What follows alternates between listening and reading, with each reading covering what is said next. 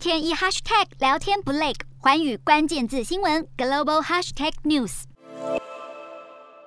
俄罗斯总统普京抵达中国北京，四号下午先在钓鱼台国宾馆与中国国家主席习近平举行会谈。睽违两年多，这是普丁二零一九年后第一次访问中国，也是习近平两年多以来首度会晤外国的元首，形同未遭到多国抵制的北京冬奥开幕式来暖场。而会谈上，习近平指出，早在二零一四年，他就在索契向普丁提出这一次的邀约，如今两人的冬奥之约终于实现。而普丁则是盛赞两国紧密关系前所未有，充满尊严，表示中俄两国从外交事务到经济发展都彼此支持，如今也将加强能源领域的合作，由俄罗斯向中国供应天然气，却引发看法解读，这是暗示中国将与俄罗斯在乌克兰问题上站在同一阵线。